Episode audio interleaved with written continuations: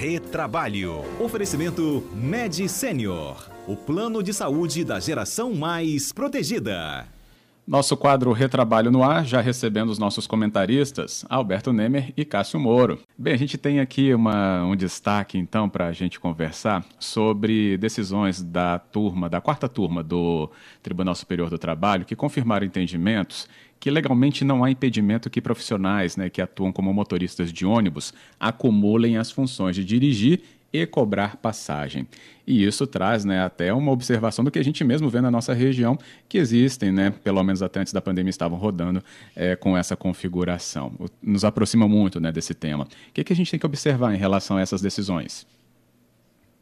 É, Fábio, esse assunto acho que ele é bem interessante, porque como você bem disse, ele faz parte da rotina cotidiana de várias pessoas, né?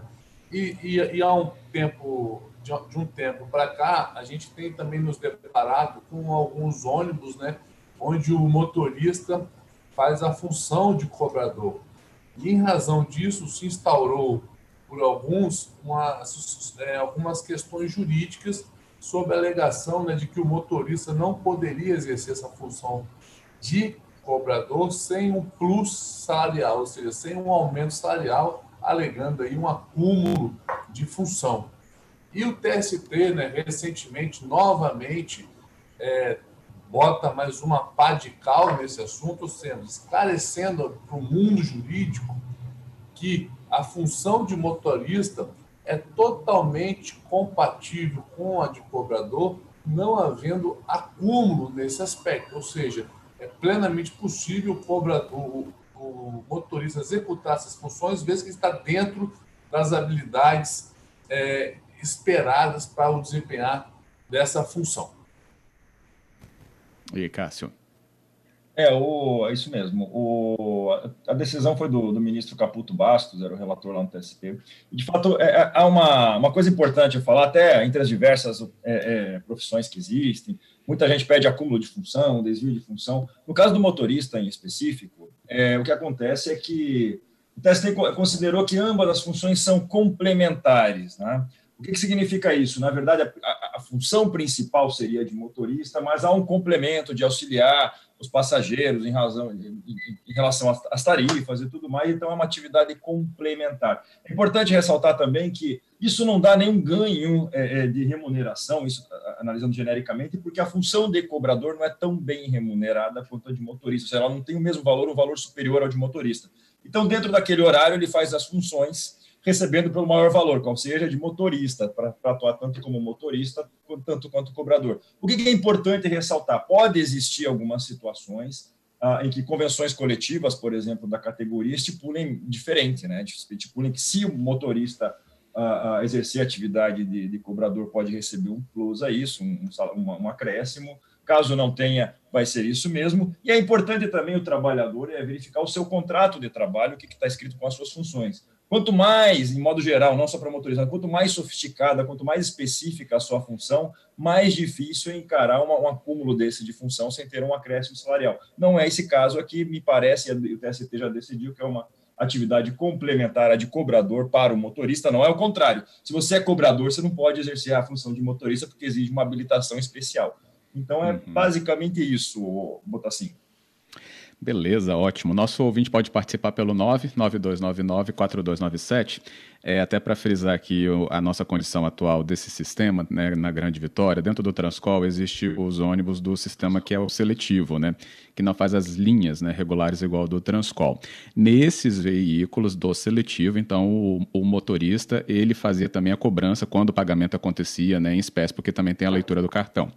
E aí, nesses casos, e por muitas vezes eu também presenciei isso, é, a reclamação é de que o motorista ele tem que cumprir um horário e que o tempo parado para então receber o dinheiro, dar o troco, né, com uma demanda muito grande que esses veículos seletivos tinham, isso acarretava também, por exemplo, né, já no veículo em movimento, com esse motorista ainda procurando ali é, o dinheiro para poder é, entregar ao passageiro que também estava esperando muito próximo a ele ali na porta. Ou seja, esse tipo de situação que é encarada como um risco pela população que utiliza esse serviço, pode entrar então nessas questões de convenção coletivas? Bom, Vamos falar eu, que é, pode, podem entrar. É até interessante. O que acontece é que é, as diferenças salariais somente são exigíveis quando há uma previsão legal, ou seja, tanto na lei quanto convenção coletiva. Então, se você desse uma segunda função dentro daquele mesmo horário de trabalho, é, e essa segunda função não é tão bem qualificada, bom, tão bem remunerada quanto a sua, você não tem esse direito. Agora, nada impede que uma convenção coletiva regulamente isso. É importantíssimo que tenha esse tipo de regulamentação, até para não gerar dúvidas e não gerar demandas desnecessárias na justiça e tudo mais. Não é isso mesmo, Nemer? Exatamente. E complementando a, a, a fala do, do, do Pátio, é, eu entendo também que cabe ao empregado né, orientado e, e nessa questão de manusear o dinheiro enquanto o veículo está é, em andamento. Isso realmente não pode. Isso vai de encontro né, às regras, inclusive, do Código Brasileiro de Trânsito, mas cabe aí também às empresas orientar nesse sentido.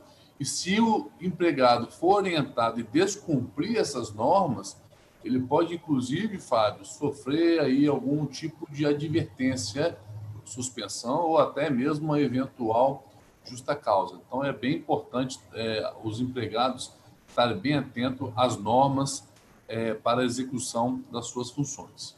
Uhum, ótimo, explicação perfeita aqui para o nosso ouvinte entender. E recebi aqui a Marta perguntando é que a gente trouxe um exemplo do Transcol, né, que ele é um movimento urbano aqui da Grande Vitória, mas ela cita as linhas intermunicipais, né, por exemplo, da Grande Vitória para o interior, que também tem essa possibilidade de o motorista fazer essa cobrança. Isso se estende também a essa, essa extensão né, de linhas intermunicipais? Essa decisão se abarca, a princípio, né, nessas, nessas, nessa nesse processo, mas já é um entendimento consolidado, aparentemente de forma majoritária, pelo TST. Então, eventuais ações trabalhistas onde vão ser pleiteado esse acúmulo de função, possivelmente não vai ter êxito, tendo em visto essa orientação jurisprudencial do TST. Uhum.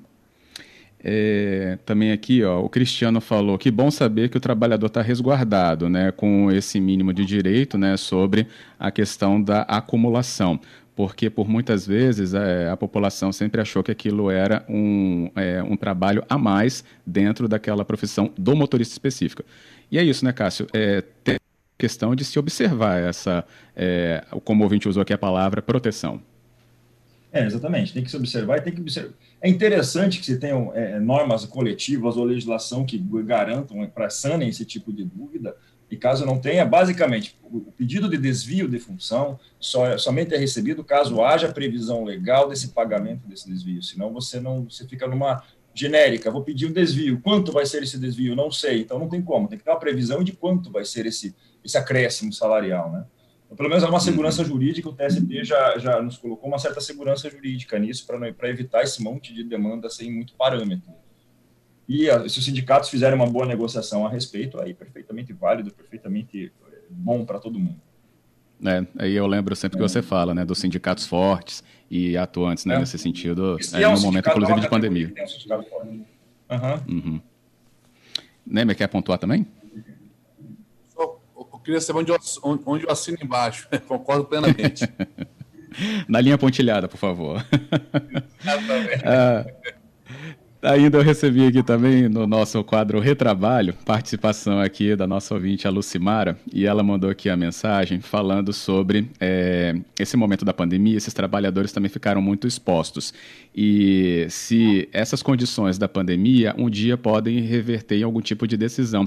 É, até usando melhor a palavra dela aqui, se essa pandemia um dia pode parar em tribunais ainda por tudo que a gente viu até agora.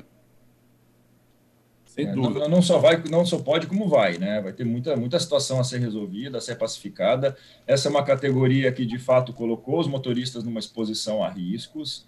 E vamos ver o que, que vai acontecer, depende de perícias técnicas, ver o que tipo de dano que vai ter efetivamente, enfim. A, a coisa ainda é muito nublada, mas com certeza vai desaguar na justiça e é uma das coisas importantes que nós estamos esperando para receber, provavelmente a partir do ano que vem, quando acabar essa, essa limitação de, de tudo que a gente está tendo.